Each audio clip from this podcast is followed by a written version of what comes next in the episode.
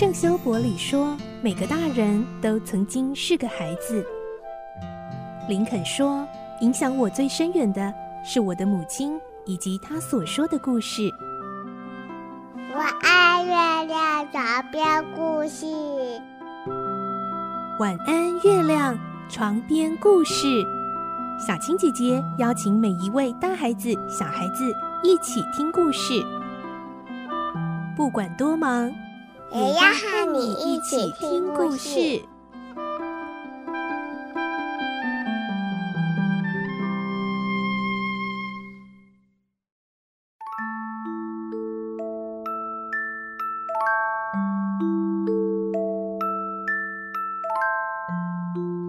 晚安，欢迎你和我们一起听故事。我是小青姐姐，今天是《所罗门王的宝藏》第五十五集，也是完结篇喽。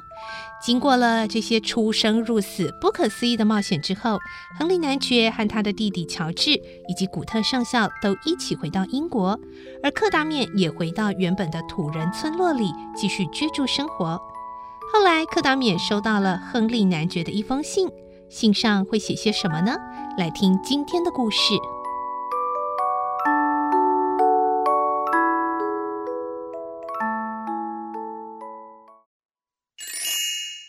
所罗门王的宝藏》五十五集，好友的来信。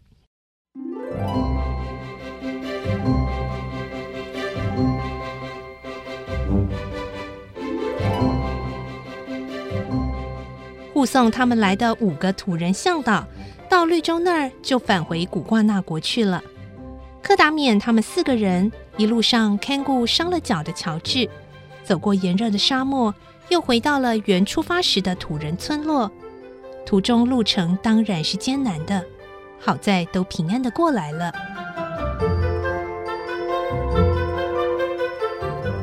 临走的时候，寄存在土人那里的枪和许多东西仍然是原封未动。那个老土人本以为他们不再回来了，这次见到他们平平安安的回来，心里不生惊奇。既奇妙又充满恐怖的冒险旅行已经结束了。亨利兄弟、古特上校和克达冕分手之后，就回到英国去了。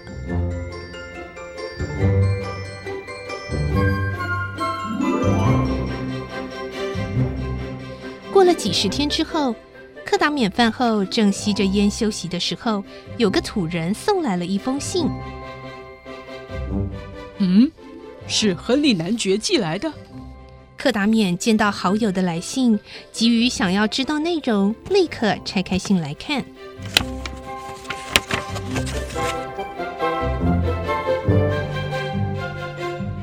亲爱的克达冕，上次的信里已经告诉你。我们很平安的抵达了英国。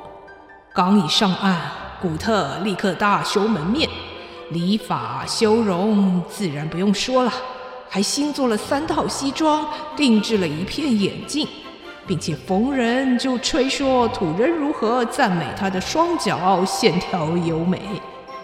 这段故事已经轰动了整个英国，到处都有新闻报道这则消息。哎，言归正传。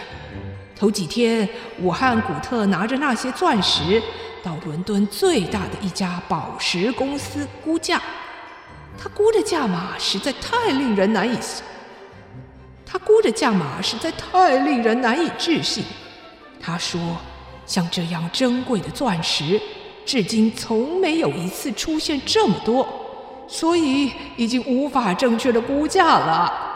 他还说，他自己没有能力买那么多。若是一次全部拿出来卖，将使世界钻石市场发生极大的混乱，所以最好是一点一点的拿出来卖。那三个最小的钻石，他估了十八万英镑。我们希望你早些收拾一下，到英国来。我住的地方附近啊，恰好有一栋合适你的住宅出售。我和古特商量的结果。已经帮你买下来了，希望你能在圣诞节前回国。哈利在圣诞节的时候将到舍下小住，我和他相处得很好。上礼拜曾一起去打猎，他是一位非常稳健的青年，不过对于打猎还不太熟悉，还误把我的脚射伤了呢。可是他当场帮我开刀施行手术，从皮肉里拿出了枪弹，医术非常高明。亨利敬上。附注。杀死土人齐巴的那头象的象牙已经装饰在我书房墙上，杀死兹瓦拉王的斧头也悬挂在客厅里，盼你能尽早搭船回国。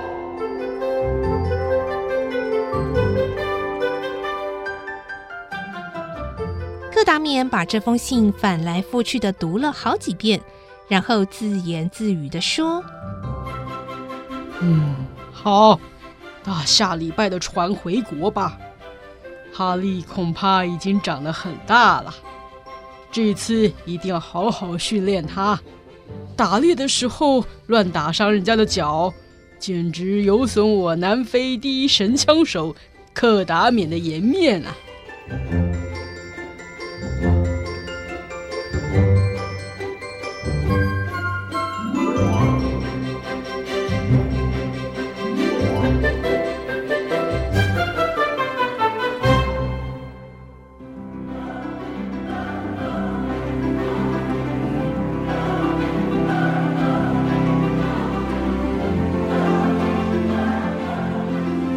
所罗门王的宝藏这个故事我们听完了，你喜欢吗？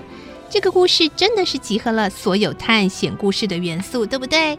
还记得吗？有土著战争、动物的攻击、山洞的宝藏、妖婆的诅咒，还有抢夺王位等等。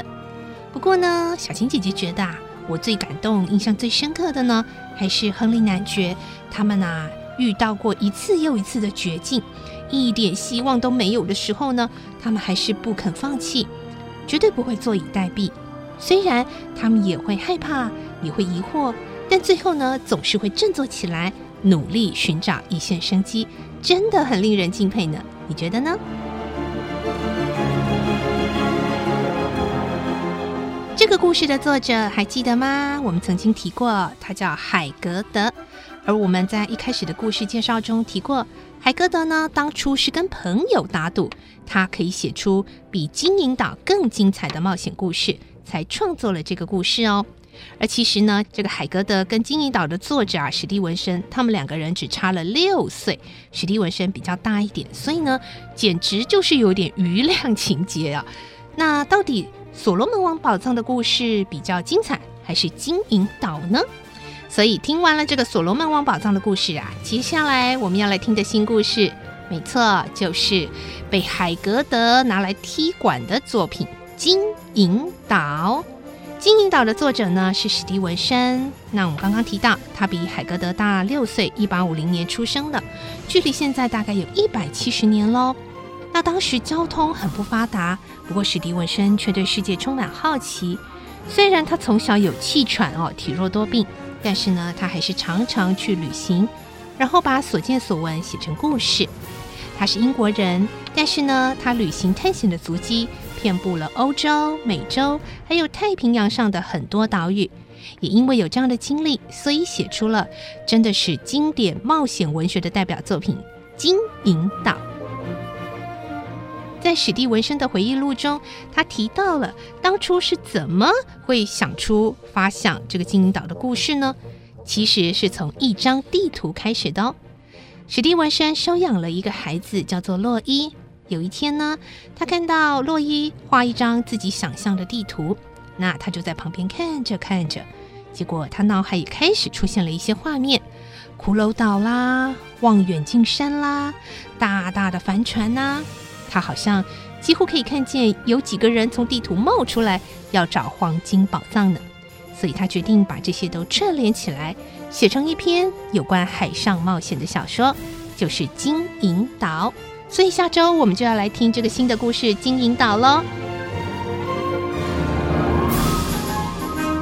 好，那明天是我们的绘本时间，记得一起来听好听的绘本故事喽。